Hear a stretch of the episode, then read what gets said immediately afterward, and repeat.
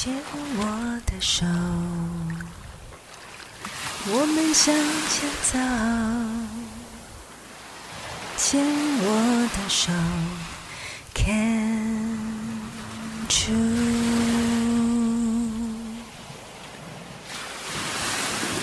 牵我的手，我们向前走。牵我的手，Can。大家好，欢迎收听牵手之声网络电台。现在进行的节目是《静静过生活》，我是小镜子于静。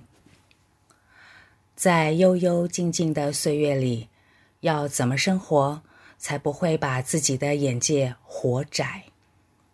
要怎么过日子才能够在一地鸡毛的日常里品尝到岁月静好的况味？读书看展是我的滋养，希望借由节目的分享，我们一起打开另一扇看世界的窗。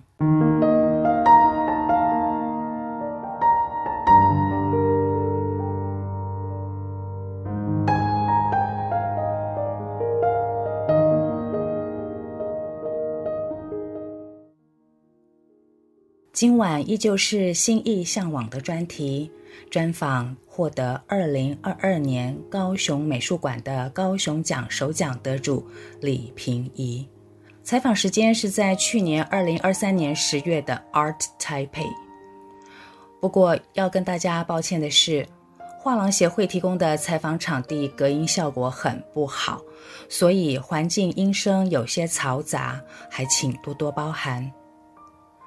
李平宜不到四十岁，天秤座，出生于花莲，高师大美术系、北艺大美术创作研究所版画组毕业，曾任台东县文化处视觉艺术科的科长。最近几年的得奖经历有：二零一八年泰国国际版画素描三年展入选。二零二零年南岛国际美术奖的典藏奖，以及二零二二年高雄奖的首奖。高雄奖获奖作品是《呼吸风景》系列。我的看展习惯是先不做任何预设，或者是搜寻他人评比的论述，以开放的心态进入展场之后，用心、眼、神去认识作品。去年三月，李平义的个展在仁爱路的艺廊展出。看展当天，阳光灿灿，菩提树的光影随风跃动，真是一个活泼躁动的春天早晨。进入展场后，饱和的蓝色系列的调性，让我从跳动的心情一下子变换成稳定的收摄，一种很神奇的视觉感应。当下就升起想采访李平宜的念头。根据李平宜画册中策展人庄伟慈的撰文表示，呼吸风景最令人感到耳目一新的是打破传统只展出复数性版画的形式。李平宜将原本被隐藏起来、被视为工具载体的原版作为作品不可或缺的一部分。将原版和复印出来的版画相并置，展出的形式强调作品的对称与孪生关系。一方面借此隐喻记忆的复制与叠合，另一方面也开创出另一种重新思索版画创作的可能性。李平宜他说：“其实，呃，这个手法的呈现是从二零二零年。”才开始的，应该是说，我创作《呼吸风景》这整个系列是从二零二零年开始创作的。那以往我的作品其实就是油印木刻，然后它相对比较传统。那大家对版画的概念就是它有复数性嘛，因为它有一个板子，它可以呃一直重复，对，一直重复印。然后呃，二零二零那一年，我受邀台东参加南岛国际美术奖。那那个美术奖其实它很特别，它就是不同媒材的艺术家会一起参加比赛，然后选了十位要在台东美术馆那个场域里面做展览。其实因为那一年是疫情，所以不是征件，有点像是邀请艺术家去参加。那我受到邀请的时候，其实我蛮惊讶也惊吓，就是想说，哎，怎么会找我？因为版画这个媒材其实相对比较小众，好像比较少去参加这种竞赛型的比赛，然后再加上。因为呃，把我的印制它是需要用版印机来印制吧，所以我的机器就这么大，所以我的尺尺寸上其实是受到了很大的限制。那参加那个比赛，呃，比较特别的状况就是我们需要在一个月内做出有一个量体的作品。我思考了好久，就心里想说，我我一开始唯一的目标就是希望我的作品可以看起来很有分量。那在这么短的时间内，我要怎么把它做到很有分量？这是第一个思考的点。然后第二个思考点是我从来没有呃触碰过风景这个议题，可是因为南岛国际美术奖，它是一个驻村型的美术奖。就是你必须进驻到那个地方去感受那个地方之后，然后再来做这些作品。所以我那时候就想说，好，那我要把台东，我感受到台东的这个土地的这个主题呈现出来。然后在想这个这个主题的时候，就有一个契机。我一开始还是想要用比较那种传统，就是纸本印出来的方式。可是我在创作的过程中，我就在想说，有一天就是这样掀开来，那个板子和图这样子对称掀开来的时候，我心想说啊、其实这个板子比我的画面的丰富度是更多的。那我为什么不把板子也一起展出来？然后它会是一个镜像的风景。那个镜像的风景很特别，就是它具有一个延伸性。就是我们看到它是一个延伸性，然后那个延伸性其实更符合我对台东的感觉，因为台东给我的感觉是非常宁静和安静的地方，所以呃板子的契机是这样子出来的。然后接下来更特别的就是，它同时也打破我以往可能会一直被版画这个媒材受限，就是它的复数性。它只能呈现纸本，但是当板子呈现出来的时候，它反而打破那个复数性。没错，对，它就变成单一的一件作品。然后我觉得这这一个契机让我好像突破了很多事情，然后就让创作进到下一个阶段。不然我前十年的呃版画创作其实呃都都是走单板复刻，然后它都是复数型的概。在二零二零这个突破以后，我觉得它好像有更多不不一样的可能性。策展人庄伟慈表示，李平宜自呼吸风景系列以降，创作了许多以花东自然景观为题的作品。这些景观传递一种时间被冻结的调性，艺术家似乎将某个特定时刻，他与此景相遇、凝视。被打动的瞬间转移到作品，我认为此种凝固或是将自然制成艺术模型的特质，与版画创作的工序不无关系。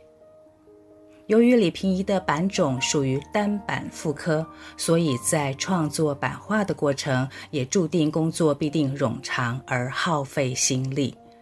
他必须先在板上刻制特定图层的图像。